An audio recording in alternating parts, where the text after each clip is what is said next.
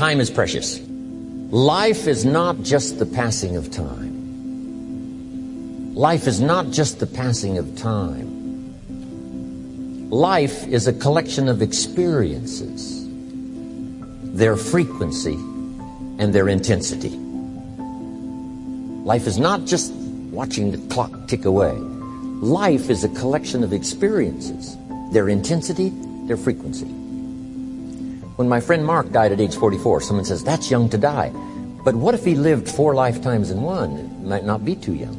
Whatever the span of your life turns out to be, here's what you want to fill it up with experiences and the intensity of those experiences. But now let's talk about the management of time. Here's the first one ignore the subject. I mean, that's good advice. Don't let anything overly bug you. Because remember now, you don't have to do anything. Someone says, well, I got to get a handle on my time. The answer is no, you don't. If you want to let it all go, you can let it all go. I mean, this is good advice. Somebody says, you ought, you ought, you ought. Jot this down. Ignore all the you oughts or you should. Only if they're giving general information. We should. It's better to say if you're teaching, we should. Not you should, we should. Then you let me listen in without it being too confrontational. If everyone did this, see, that'd be great. And then you give a person a chance to choose to do it or not to do it. But when you start the you ought, you ought, now see if I don't, now see we got some tension and maybe some problems. So you oughts seem to always create problems. Because this is personal dignity. And you don't want to destroy someone's dignity by doing all the oughts and they feel reluctant to do it. Now we've got problems. So if you want to, just ignore this subject on time management. Now here's the next one. Step down to something easier. The guy's in sales and he says, Oh, I want to own the company. Finally owns the company. Now he's got no time to play golf. He said, When I was in sales, I was making big money playing golf three days a week. Heck with this owning something. Heck with managing. My life was never my own after I started to manage. I'm going back to sales. See, this is the key. If you're getting too pressed, you might consider stepping down to something with a little easier time pressure. Little girl says to her mother, Daddy comes home, brings his briefcase and pats me on the head and says hello, disappears and works on his papers. How come my daddy doesn't play with me? And her mother said, Look, your daddy loves you very much, but he's so busy at work, he can't get it all done, he has to bring it home. He loves you, but that's why he can't play with you. And the little girl said, Why don't they just put him in a slower group? So, Jot this down now. If you don't have time for your kids, you might consider joining a slower group. Remember when I said some things I went for cost me too much? So reconsider. Next key to time management. And that's work longer and harder. But see, there's a limit to that. I almost lost my health the first year. I went so crazy about personal development and achievement. I just went bonkers. You know, I told you I was skinny, but the end of that first year, I was a walking shadow. And then it suddenly occurred to me, what if I got rich and too ill to spend it? I mean, that was a shocker. So I started developing a little more reasonable because I said if 12 hours won't do it, I'll work 14. If that won't do it, I'll work 18. I mean, how many hours it takes. And sure enough, it cost me too much. So see, working longer and harder for some might be appropriate. You know, if you're just sitting around not doing that much, this might be good, work longer and harder. But you can only work so hard. Here's the key, not to work harder, but smarter. When you've worked as hard as you can, doing the best you can in terms of physical output in the time, reasonable time. Now here's the ultimate in the management of time, and that is you simply become more skillful. When I first got into sales, you know, I was around people that could get, you know, 9 out of 10, 8 out of 10. And when I first started, I could only get 1 out of 10. But here's what I did. I worked around the clock, around the clock, so that I would make up in numbers what I lacked in skill. That's good in sales. You got to jot that down. When you're new, you make up in numbers what you lack in skill. Now, when you become more skillful, the numbers can go down because now your persuasive ability and all of that is now so high that you don't need to put as many numbers out. But at first, if you want to compete or if you want to really get good, you've got to put in the numbers. But if you get more from yourself, develop more of yourself, now the time management becomes an easier task. Now here's the next thing. Either you run the project or it runs you. I've found out when you start something, at first you're in charge. All of a sudden, a year later, it's in charge. Some of the companies I started, I'm telling you, I'm in control. A couple of years later, I'm out of control. At first, I've got it on the run. Two years later, it's got me on the run. Haven't got enough time. I'm dizzy with trying to get it all done. So here's part of the key, and that's to get in charge. It's easy to start something. First thing you know, you're out of control. It's in control. The enterprise you get started now runs you ragged. Because I did that when I had the whole 13 offices and the big entourage. I'm telling you, it was like short nights and long days and just sort of the never ceasing demand for time and activity, which was fine. At that time in my life, it was fine and created a lot of good results and laid some good foundation for a lot of future careers that came from those unique times. There's a pretty long list of people who were inspired by it and educated by it and participated in that program I had going. But then I rechanged the format to sort of rearrange my own life personally, which has paid off for me. Now I have a heavy workload, but if you finally get to the place where you have most everything done for you, I still farm in Idaho, but I'm what's known as a gentleman farmer. A gentleman farmer gives orders and other people do the work. It's different than being a farmer doing the work yourself. I know that because I was raised in the farm country where I still have my farm, but now I have the luxury of participants who look after my agriculture, look after my home building. My daughter looks after all of my accounts and my residences and my real estate, and I have good partners in business. That's extra luxury where you can do your specialty and other people working make it valuable. Here's what I discovered that happens to you in life that you will go through things, and while you're going through them, you can't understand why it's happening to you. But after you go through it and you get back and you look at it and you say, Oh, now I understand why I needed that lesson. Have you ever happened to you? Raise your hand. Has it ever happened to you that, that I did I couldn't understand it then? But after I got through it, then I saw that that was preparing me for bigger and better things. That as you go through the challenges of life and you look at it and embrace whatever comes to you, don't run from it. Step toward it. Don't try and duck it like most people do. See, most people want it easy. See, easy come, easy what? Easy go. See, but when you go at what you're going to deal with and you deal with the difficulties of it. When you handle those hard things close at hand, making those hard decisions right now that you don't want to make, learning those things that you don't like to do, but you know that in order for you to get where you want to go, this is one of the hoops that you have to flip through. And I'm saying to you, whatever you got to do, do it because if you don't, life is going to whoop you until you surrender and say, okay, all right, all right, all right, all right. I cooperate. Okay, I learned. Okay. It had to wear me out a long time. So if it's hard, then do it hard. I want you to live the life you were meant to live. You hear me? Not the life that was given to you. I'm a high school dropout because that's the life my daddy gave me. But I've been married almost 28 years and two kids by the same woman, which is not my experience. I got brothers and sisters. None of us had the same parents.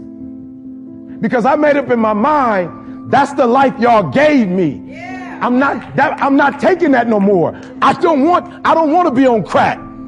I've never drank. I never smoked and I'm not against it. I just didn't do it because my family was doing it and they wasn't winning doing it.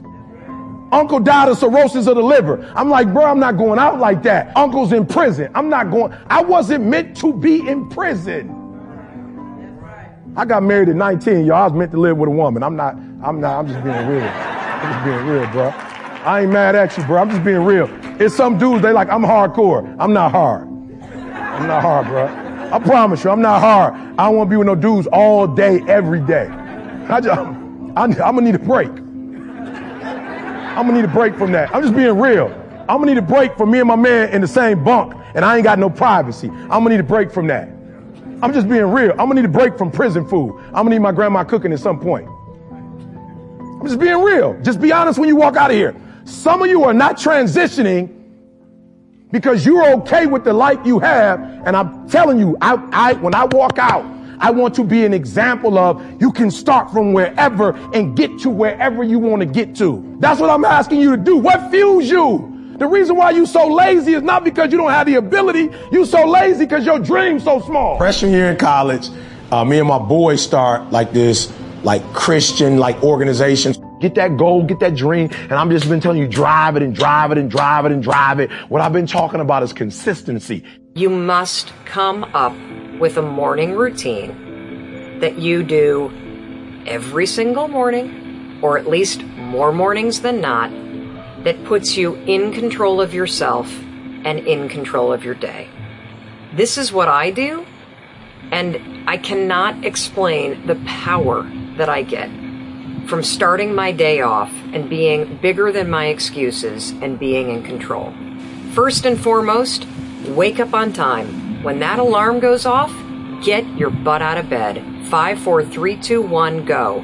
Why is that important for persistence? The reason why is because the first decision that you're making of the day is to actually get up and get moving. That means you are persistently bigger than your excuses. You are persistently bigger than feeling lazy. And you are persistently beating the feelings that typically stop you.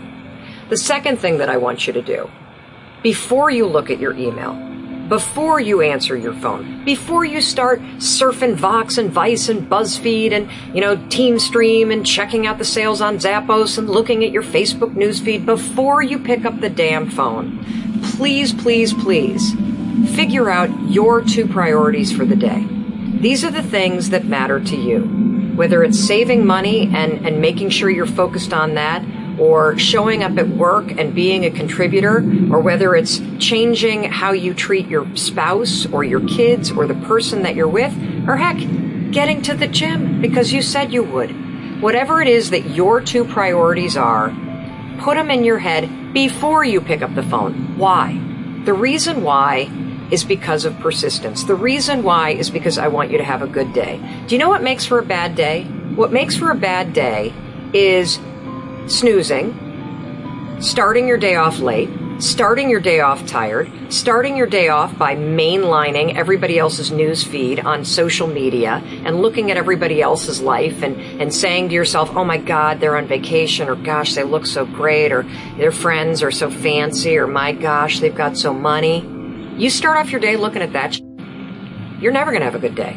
You got to start off your day by getting up on time, figuring out your priorities, and then getting to work on them. Do not pick up your phone until you have done those two things. I think the single biggest reason why people have bad days is because they start them off by looking around at everybody else and seeing what they're doing instead of having the focus and the discipline to actually start your day off with you in control and with your priorities front and center. So, you want a bonus round? Exercise every day. That's right. Get up on time, figure out your priorities, and exercise. You do those three things, you'll be kicking ass every single day. Part of the work that I love to do now is, is really help people understand what is your story? Like, what's the story you're telling yourself? Because we all have a story. We have a money story, a relationship story, a health story. A, we have a story for everything. And then that story keeps recreating our lives over and over and over again. And we have beliefs that support the story. We have habits that support the story. We have people that support the story. We have systems that support our story. And so my question I always ask people, who would you be with a different story? So for the next 90 days, your first 90 minutes at work, make it focused on your single most important project. I'll repeat that again. For the next 90 days, the first 90 minutes of your workday, focus monomaniacally on your single most valuable project. I call it your game changing move. So it might be it might be creating a new piece of code that will revolutionize the marketplace. It might be a new product that when you launch it will fill a need within your industry that no peer is currently providing.